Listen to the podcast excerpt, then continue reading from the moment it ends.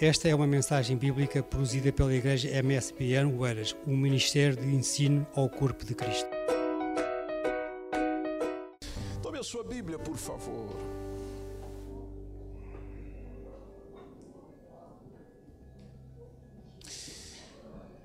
Abra no Evangelho segundo Lucas, capítulo 10.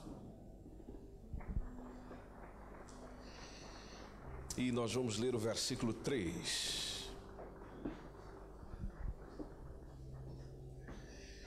Evangelho segundo Lucas, capítulo 10. Leiamos o versículo 3.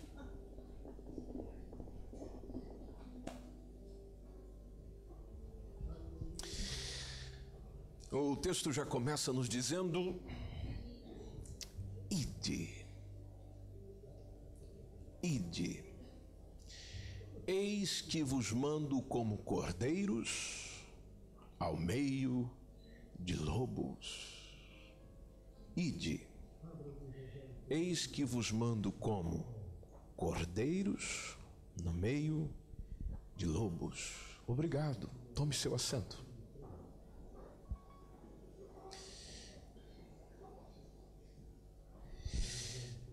Você já deve ter ouvido que Jesus tinha um grupo próximo de 12 pessoas. Esse grupo foi escolhido depois de um dia que Jesus se retirou ao monte a fim de orar e ele atravessou toda a noite em oração a Deus. E logo ao nascer do sol, ele convocou os seus discípulos e escolheu dentre eles doze. Esses doze também foram chamados de apóstolos. Um deles, e bem conhecido, é o Simão. Simão teve o nome diferente anunciado por Jesus. Jesus deu o nome a ele de Pedro. Depois tinha o seu irmão, o André. Aí tinha o Tiago. Pois um outro que fazia parte do grupo era o João. Havia também o Felipe, o Bartolomeu, Mateus, Tomé. Tinha um outro Tiago, só que era chamado Tiago, filho de Alfeu. E tinha um outro Simão, só que o Simão era conhecido como Zelote. E tinham dois Judas. Tinha o Judas, filho de Tiago, e tinha o Judas Iscariotes, que é aquele que se tornou o traidor. A forma como Jesus o chamou são interessantes. Lucas capítulo 5, por exemplo, nos conta que num determinado dia Jesus estava próximo ao lago de Genezaré e uma multidão estava espremendo ele, de todos os lagos. Eles queriam era ouvir a palavra de Deus. E ele observou junto à beira do lago que tinham dois barcos que tinham sido deixados ali pelos pescadores que haviam desembarcado, estavam cuidando de lavar as suas redes. Então ele entrou num dos barcos, conforme diz o texto, e, e esse barco pertencia justamente a Simão Pedro e ele solicita ao Pedro que afaste um pouco o, o, o barco da, da praia e, e assentando-se do barco ele estava a ensinar ao povo. E assim que ele acabou de ministrar, ele se dirigiu a Simão e aos demais e pediu a eles: Olha, vão para onde as águas estão mais profundas, lançai as vossas redes para pescar. E o Simão respondeu, dizendo: Mestre, eh, tendo trabalhado durante toda a noite, nós não pegamos absolutamente nada, mas confiando na tua palavra, nós vamos lançar as redes. E o verso 6 diz que assim eles procederam. Pegaram ah, ah, todo o seu material e com isso conseguiram uma enorme quantidade de peixes, tanto que as redes começaram a se romper. E por esse motivo eles tiveram que acenar aos seus amigos é, que estavam no outro barco para que viessem ajudá-los. E eles chegaram e lotaram ambos os barcos a ponto de o barco começar a afundar de tanto peixe. Aí, diante desse tamanho evento, diz a Bíblia que o Simão se prostrou aos pés de Jesus e ele declarou, dizendo: Afasta-te de mim, Senhor, porque eu sou um homem pecador. Mas ele e os seus companheiros estavam maravilhados com a pesca que haviam realizado, e quem não ficaria? Então, assim como Tiago e João, que eram os filhos de Zebedeu, que também eram sócios de Simão, que estavam reunidos ali naquele dia também envolvidos na pescaria, é que Jesus revelou a Simão dizendo: Não tenhas medo, a partir desse momento tu serás um pescador de homens, de gente de vidas humanas. E o verso 11 nos diz que eles arrastaram seus barcos para a praia, renunciaram a todas as coisas e fizeram o quê? Seguiram Jesus. Ele encontrou-se também com um publicano chamado Levi, isso está no verso 28, que estava sentado à mesa da coletoria e convocou o Levi, dizendo: Segue-me. E o verso 28 que diz que o Levi levantou-se, abandonou tudo e seguiu a Jesus. E depois disso, o Levi ofereceu a Jesus uma grande festa em sua casa. E uma multidão de publicanos, de outras pessoas, estavam ali à mesa, comendo com eles. E os fariseus e os seus escribas estavam reclamando dos discípulos de Jesus, dizendo: por que é que você come com publicanos e com pecadores? Qual é o teu problema, Jesus? Por que é que fica só com gente assim? Jesus respondeu eles, dizendo claramente: olha, os que têm saúde, eles não precisam de médico quem precisa de médico é quem está enfermo. E o verso 32 está lá ele revelando a sua missão. Eu não vim chamar gente justa. Eu não vim me encontrar com gente boa. Eu não vim me encontrar com que vocês acham que não precisa de salvação. Eu vim é chamar os pecadores ao arrependimento. É para isso que eu estou aqui. No capítulo 8 do mesmo evangelho de Lucas, nós encontramos Jesus caminhando por todos os povoados e cidades, proclamando as boas novas do reino de Deus, e o texto diz que os doze iam com ele, os doze sempre estavam com ele. E havendo Jesus convocado ah, os doze, concedeu-lhe, lá no capítulo 9, agora, mas no versículo 1, ele convoca os doze, concede-lhes poder e completa autoridade para expulsar todos os demônios, para realizar curas, enviou-os para eles proclamar o reino de Deus, curar os, os doentes, inclusive deu uma ordem interessante para eles, falando: olha, vocês não vão levar convosco pelo caminho nada daquilo que naturalmente vocês precisariam numa viagem da época no Oriente, que era o bordão, que é mochila de viagem, nem pão, nem dinheiro e nem uma túnica extra. Vocês não vão levar nada disso. Na casa em que vocês entrarem, vocês vão permanecer até que chegue a hora ou dia da vossa saída. Só que se lá o pessoal não receber vocês, então é o seguinte vocês vão sacudir o pó das sandálias assim que vocês saírem daquela cidade que não vos recebeu, como testemunho contra aquela gente. E, e, o Lucas informa no versículo 6 do capítulo 9 que assim partiram os doze. E eles percorreram todos os povoados, pregando o evangelho, realizando curas por toda parte. Foi uma maravilha. O versículo 10 diz que eles retornam dessa missão, relatam a Jesus tudo quanto tinham realizado. Então Jesus toma os doze consigo e vai para um retiro, lá na cidade de Betsaida. Mas o verso 11 diz que as multidões ficaram sabendo que Jesus, que os doze estavam lá e seguiram eles. Jesus os rechaçou? Não. Ele as acolheu, ensinava-lhes acerca do reino de Deus, atendia a todos que tinham necessidade de qualquer cura. Por que, que Jesus fazia isso?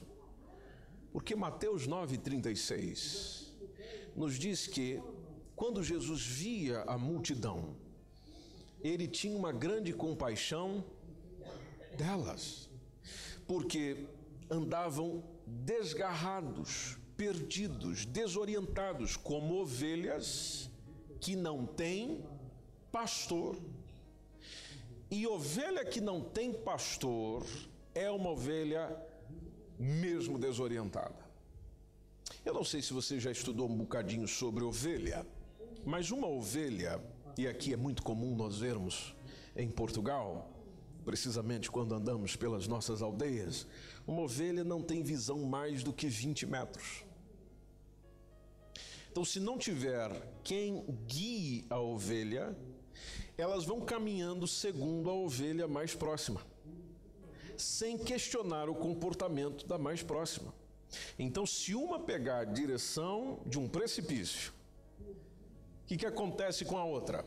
Ela vai seguindo, meu irmão, e vai indo. Parecidinho com a gente, não é? Porque nós gostamos de fazer o que o outro faz. Vocês já perceberam no trânsito que todo mundo comete a transgressão depois do primeiro? Ele não deveria passar ali porque é uma faixa contínua, mas ele passou, eu estou entrando atrás. É o efeito manada, e os seres humanos são exatamente assim. Inclusive, há, há uma pesquisa que informa que as pessoas têm um comportamento como esse, elas fazem o que os outros fazem. E nós somos assim. Lembro-me de uma pesquisa que foi feita num consultório, do qual as pessoas ouviam um sinal sonoro e eles colocaram um grupo de atores, e esse grupo de atores, quando ouvia o sinal sonoro, deveria ficar em pé. Apenas ficar em pé. E chegariam algumas pessoas que não sabiam disso. Para elas, elas estavam esperando a oportunidade da consulta, na sala de espera do consultório. Mas o que, elas perceberam? Elas perceberam que ao ouvir o som sonoro, ou som, as demais ficavam em pé. O que é que a maioria fez? Depois de um tempo, sem saber o porquê, sem questionar o porquê, elas ficavam em pé. Foi uma ou duas dentre diversas que não levantou mas uma ou duas pessoas dentre diversas. É o efeito manada. Eu vejo o outro fazendo, eu vou lá e faço também. Como é que as crianças aprendem? Como é que as crianças aprendem? Nunca se perguntou isso? Vendo. Então, quando você vê uma criança com um comportamento, ela faz aquilo porque viu alguém fazer, ou na televisão, ou na internet, ou no desenho, ou dentro de casa, ou dentro da igreja, ou na rua. Ela viu. E por ter visto, aprendeu. Nos dias de Jesus surgiu alguém fazendo o que ele fazia, só que não fazia parte do grupo dos doze.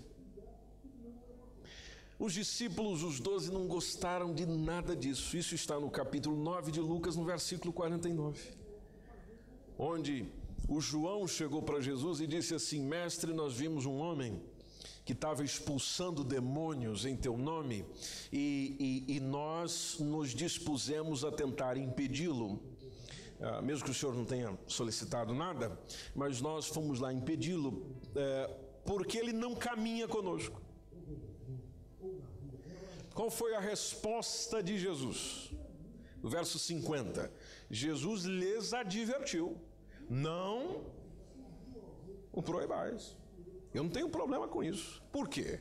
Porque quem não é contra nós? é por nós. Ou seja, se está a fazer o que eu mandei fazer, mesmo que não faça parte aqui do nosso grupinho, deixem fazer. Jesus não se incomodou com os desfavoráveis, nem com os favoráveis, se é que esses favoráveis poderiam algum dia trazer algum incômodo daquilo que ele tinha, ele simplesmente foi continuando com a sua missão. Agora, na sua missão, ele também teve rejeição. Porque o dia que ele foi passar por uma aldeia samaritana, isso está no versículo 51, porque ele fez com que o, o, o, as pessoas saíssem à frente, diz o verso 52 que ele enviou mensageiros à frente um, e chegaram a um povoado samaritano a fim de preparar uma pousada para eles. Só que o povo daquela aldeia não recebeu Jesus por notar por uma única razão: esse homem e o seu grupo está a caminho de Jerusalém. Nós não queremos isso, nós não aceitamos isso. Aí o verso 54 diz que diante de tal situação, o Tiago e João é, é, propuseram assim: Senhor, queres que mandemos descer fogo do céu para que eles sejam aniquilados? Aí o verso posterior diz que Jesus, dando aquela olhada poderosa, repreendeu-os e disse: Disse o quê?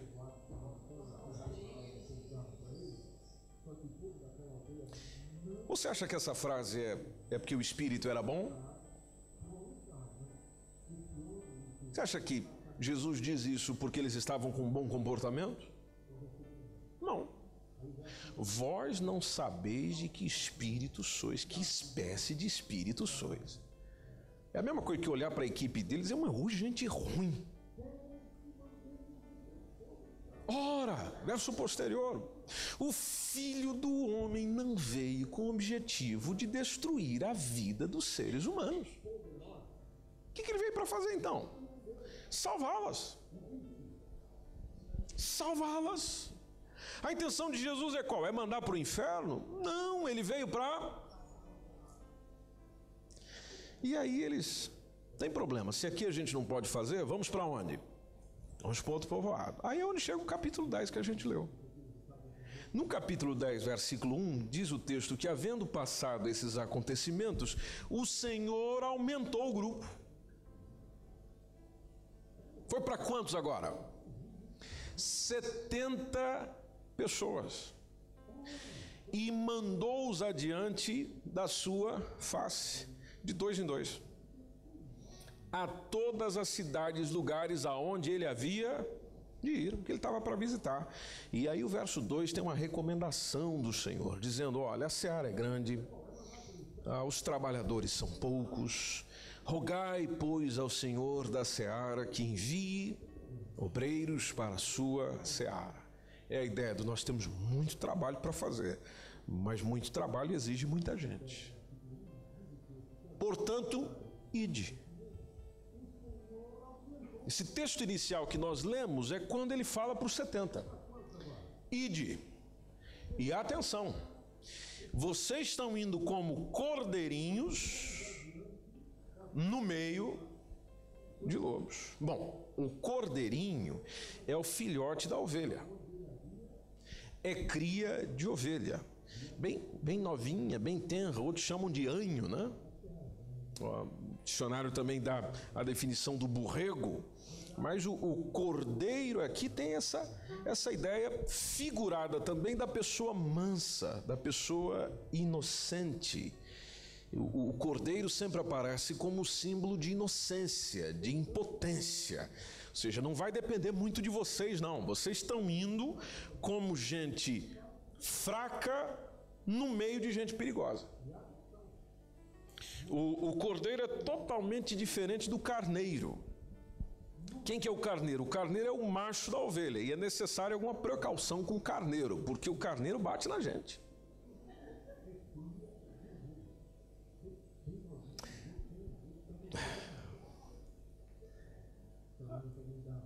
Dá para perguntar para alguém, né? Você é ovelha ou é carneiro? Você é muito violento, muito violenta. Eu acho que você não é ovelha, não. Acho que você é carneiro. Está no rebanho, mas é carneiro. Só que a ovelha, a, a, fêmea, é, é um animal dócil, não tem nenhum mecanismo natural de defesa. O, o que deve ter influenciado dentro da cultura popular para estar associado também à ideia de inocência. Ah, se uma ovelha for virada, por exemplo, de patas para o ar, ah, ela não consegue se levantar sozinha. E se ela ficar muito tempo de barriga para cima, ela morre.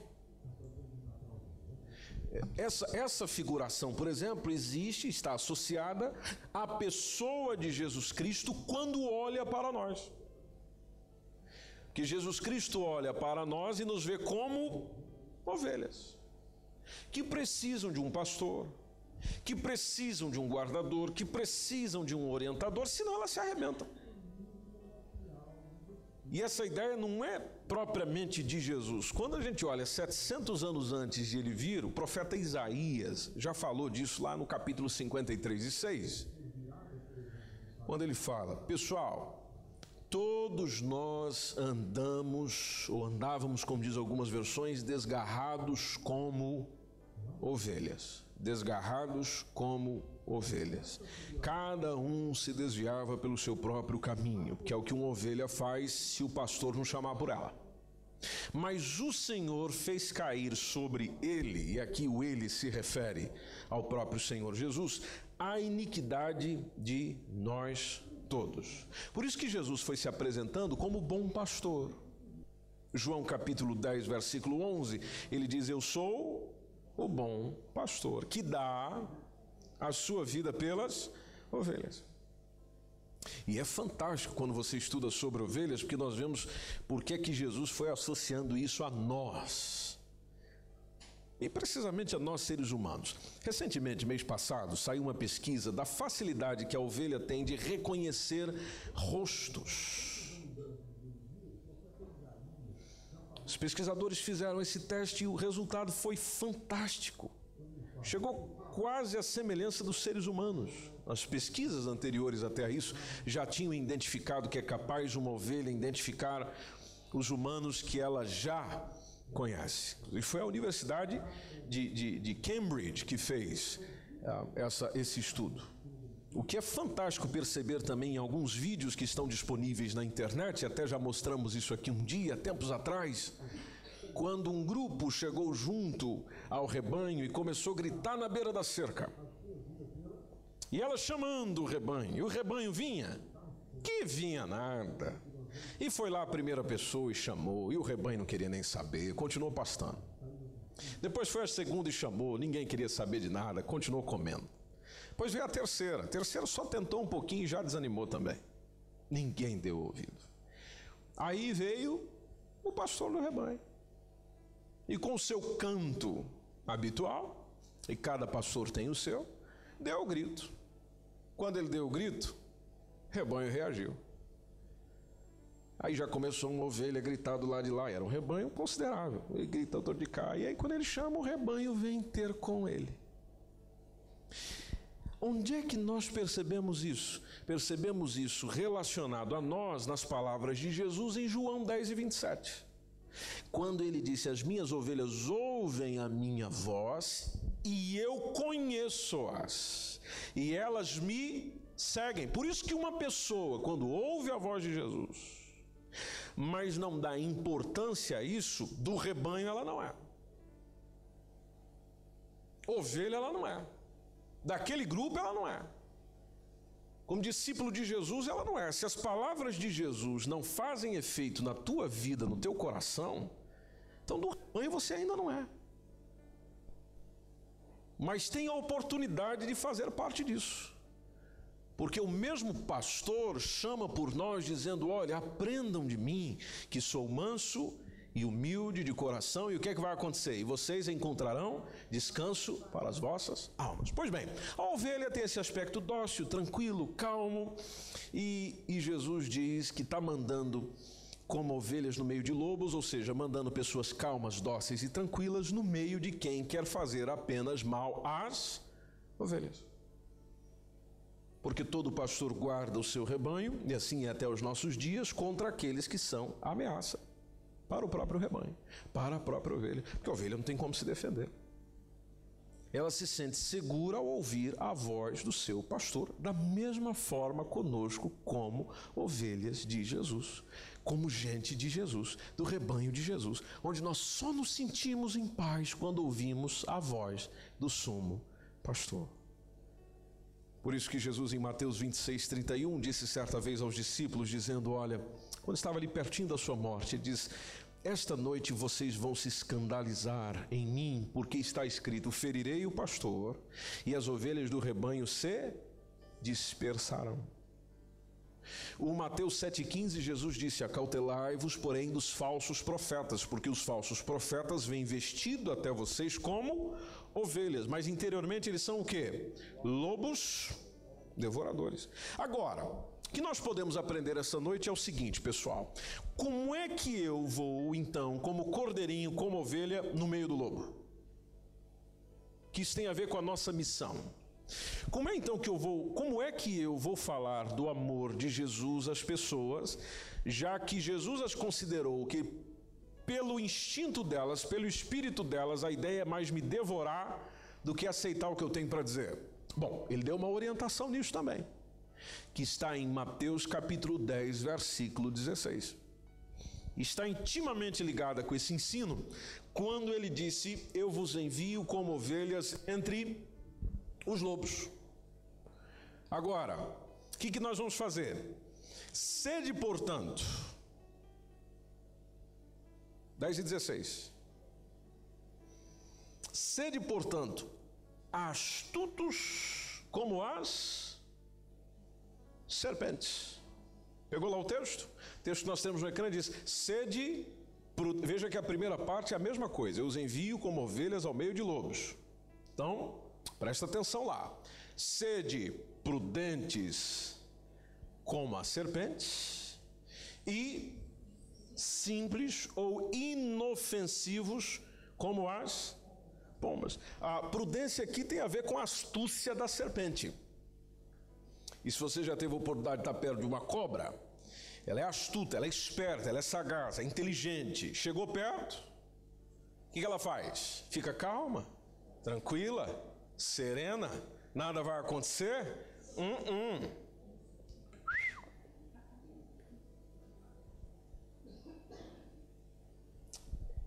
ela é prudente, ela evita o perigo. E, e, Jesus está ensinando isso para nós. Já que vocês vão para o meio de, de gente difícil, então evitem o perigo. Ah, sejam inteligentes nesse sentido. Usa um pouquinho da astúcia nesse sentido. Só que da mesma forma, Jesus fala da pomba. A pomba que numa linguagem figura, figurada já nos lembra uma pessoa bondosa, ou seja, é semelhante à ovelha. Quando ele fala, sejam simples como as pombas. E, e, e, são duas criaturas pouco incomum, mas que interferem muito quando a gente associa elas ao caráter que eu devo ter como discípulo de Jesus. Então, quando Jesus está dizendo para eu ser prudente como a serpente, tem a ver com a inteligência, agir com sabedoria, prudência para evitar perigos, mas ao mesmo tempo, eu posso ser simples, inocente, gentil, afetuoso, fiel, o que às vezes para nós parece um negócio difícil de conectar. Não, não é difícil de conectar, é facílimo, porque Jesus foi exatamente assim. Com gente difícil, ele agiu com inteligência. Os caras perguntavam daqui, pergunto também. Responde para nós aí, Jesus. Tá bem, eu respondo, mas responde para mim. Inteligência, sabedoria.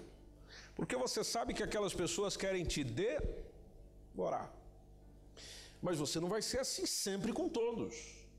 Lembre-se que há pessoas que não vêm com essa astúcia para falar consigo, para estar consigo.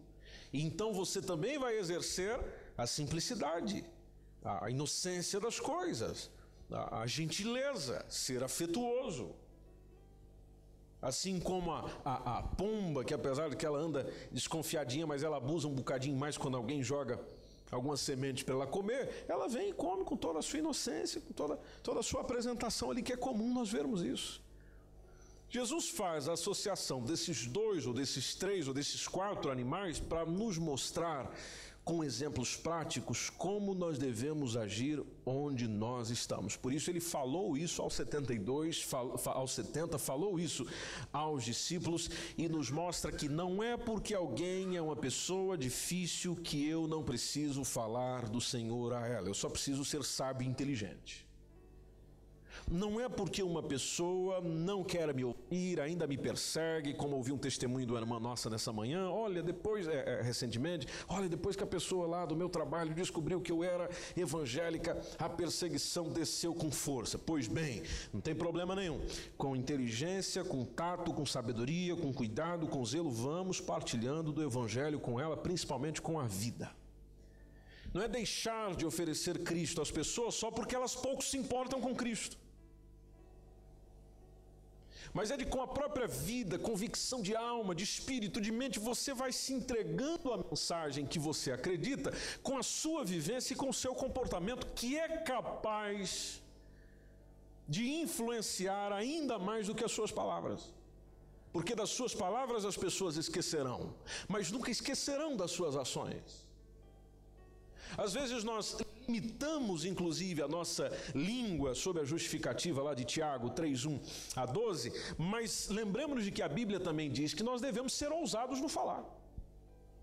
E, e, e ser ousado é, é, no falar tem, tem a ver com a, a, virtude da língua ser usada para aquilo que é edificante e que traz bem-estar e que traz bênção no lugar ou no ambiente onde você está.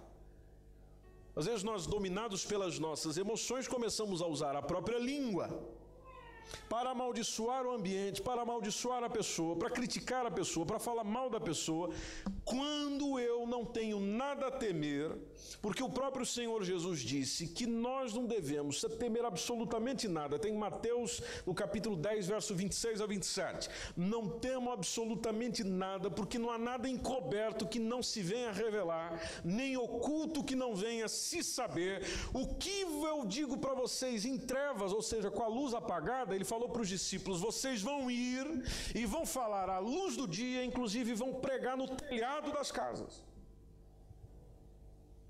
Às vezes alguém diz para nós: olha, você tem que ficar em silêncio e esperar o tempo de Deus sobre essa situação.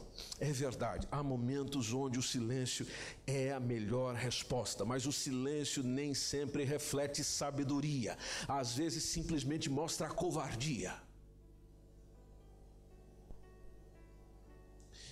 E 2 Timóteo capítulo 1, versículo 7 diz: Porque Deus não nos tem dado um espírito de covardia, mas de poder, de amor e de moderação. Ah, mas a Bíblia diz que eu tenho que ser humilde e, e tal, é aquela coisa. Sim, gente, mas a humildade não deve criar a timidez. Assim como a confiança também pode me levar à arrogância.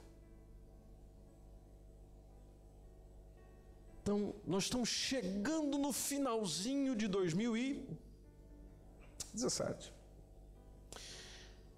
Quantas pessoas trouxeste a Jesus esse ano?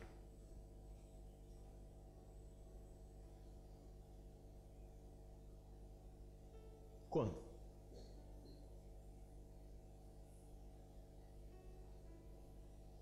Falta dedo?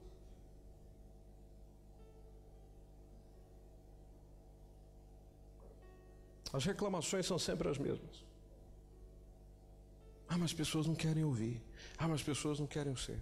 Mas nós ainda estamos na mentalidade de que trazer pessoas a Jesus é só apenas olhar para elas e falar algumas palavras a elas. Quantas foram impactadas pelo teu testemunho? Sabe, eu quero, eu quero, eu quero aprender mais sobre esse Senhor por causa do jeito que você é. O jeito que você é me chama atenção. Que sabedoria que você tem. Nossa, a forma como você tratou aquele assunto? Como é que é isso? Explica para mim. A quem que você tem esse testemunho para direcionar. Vai para quase o finalzinho de um ano. E o ID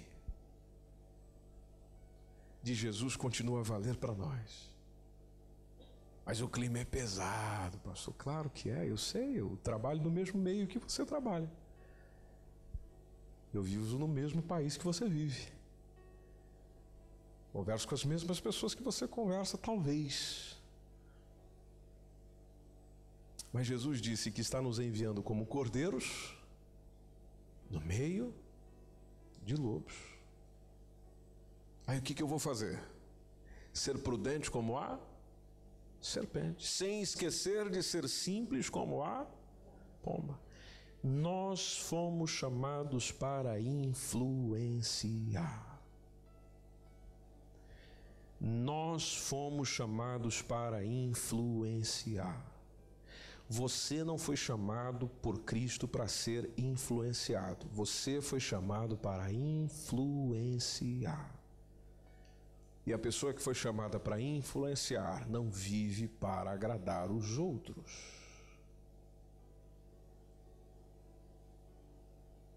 Às vezes você se silencia porque não quer ofender ninguém. E lembramos de que às vezes alguém precisa ser ofendido para ser liberto.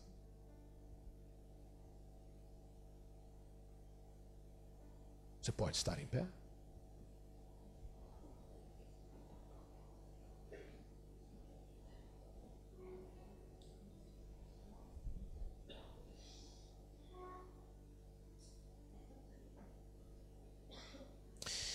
Somos cordeiros no meio de lobos. É a sua inocência, é a sua simplicidade no meio de quem está querendo destruir. Mas a mensagem de Jesus para nós é: ide. Mas vou me arrebentar. Ide. Mas vai acontecer isso. Ide. Se Jesus conseguiu lidar com todo tipo de gente, por que, que nós não podemos? Se Jesus conseguiu lidar com todo tipo de pessoa, por que, que eu e você não conseguimos? Se ele conseguiu, eu consigo. Se ele pôde, eu posso. Se ele conseguiu vencer tudo, eu consigo. Por quê? Eu sou discípulo dele. Eu aprendo com ele. Ele é o meu mestre, Ele é o meu Senhor, Ele é o meu Salvador. Não, ele não está enterrado numa tumba da qual eu não possa consultá-lo. Ele pode falar comigo hoje, ele pode orientar-me hoje, ele pode direcionar-me hoje. Ele pode. Então quem disse que você não consegue? Que mentira é essa do diabo que você não tem capacidade para dizer? Que você não tem condições de mostrar, que você não tem condições de evidenciar o Evangelho, que você vai perder a paciência e vai partir para cima de todo mundo. Não, você é ovelha no meio de lobo. Você é ovelha no meio de lobo, em casa, no trabalho, nas relações com amigos. Vá, mostre Jesus às pessoas. Não é só falar dele, é mostrar ele para as pessoas. Jesus, nós te honramos neste lugar. Aqui só tem gente que vive no meio de lobo. Aqui há pessoas que vivem, convivem, estão com pessoas que nos perseguem em todo o tempo, em diversas circunstâncias. Há pessoas aqui entre nós que estão sendo intensamente perseguidas por diversas razões e muitas delas por causa da sua fé. Há pessoas entre nós aqui que não conseguem nem abrir a boca para dizer a alguém: Deus te ama e tem um grande propósito e projeto na sua vida. Jesus, vai quebrando essa vergonha em nós, vai mudando isso em nós. Se tu és o nosso Senhor, nós queremos fazer o que o Senhor nos mandou fazer. Se tu és o nosso Salvador, nós queremos mostrar esta mesma salvação a outras pessoas. Se tu és tudo o que nós precisamos, então nós queremos mostrar que tudo aquilo que os outros precisam é do Senhor. Nós temos isso. recebemos isso, mas muitos de nós continuamos relutantes para não nos entregarmos com interesse e singeleza de coração às pessoas que estão ao nosso redor para ouvir e ver sobre o Evangelho, sobre a palavra de Deus, sobre o querer de Deus. Começa hoje mesmo, Senhor, a trabalhar no nosso entendimento com relação a isso na nossa língua com relação a isso, no nosso comportamento em relação a isso. E mudando-nos, o Senhor possa trazer um novo tempo sobre a minha casa, sobre a minha família, sobre o meu local de trabalho, sobre o ambiente onde eu vivo, o ambiente onde eu estou. Que eu e este meu irmão aqui, ó Jesus, que eu e essa minha irmã aqui, Jesus, eu e essa gente aqui, Jesus, possa mostrar que verdadeiramente Jesus Cristo é a resposta para todo e qualquer tipo de problema, porque ninguém tem a sabedoria que o Senhor tem para nos ensinar, ninguém tem o poder que o Senhor tem para determinar sobre as coisas, das quais nem mesmo um demônio é capaz de resistir ao nome de Jesus.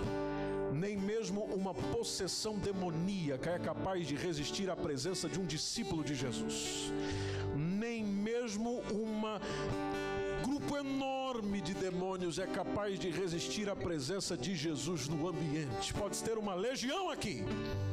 Se o Senhor estiver em nós e através de nós, nenhum deles ficará em nome de Jesus.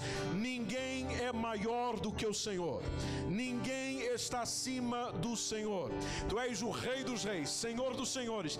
Que essa consciência, essa mentalidade, essa afirmação domine a vida dessa pessoa agora em nome de Jesus.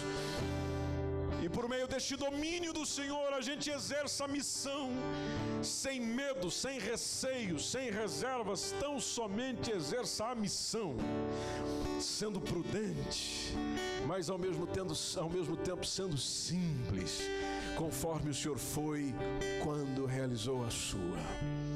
Que assim aconteça entre nós nesta igreja, que assim aconteça entre nós nessa nação, que assim aconteça entre os nossos ministérios, que assim aconteça entre a nossa liderança, entre os nossos obreiros, que assim aconteça em todas as igrejas de Portugal. Em tudo o Senhor nos mova para compartilharmos essa palavra tão boa, esse evangelho tão bom, que intriga tanta gente, mas liberta tantos outros que deixa muita gente às vezes confuso, mas que ao mesmo tempo esclarece a tantos outros. Vai quebrando, Senhor, essa vergonha em nós e nos fazendo caminhar mais e melhor diante do Senhor e diante dessa nação, em o nome de Jesus. Amém. Este foi mais um podcast MSBN Oeiras. Nos acompanhe pelas redes sociais, Facebook, Instagram e também pelo nosso canal no YouTube ou acesse o nosso site www.msbnportugal.com.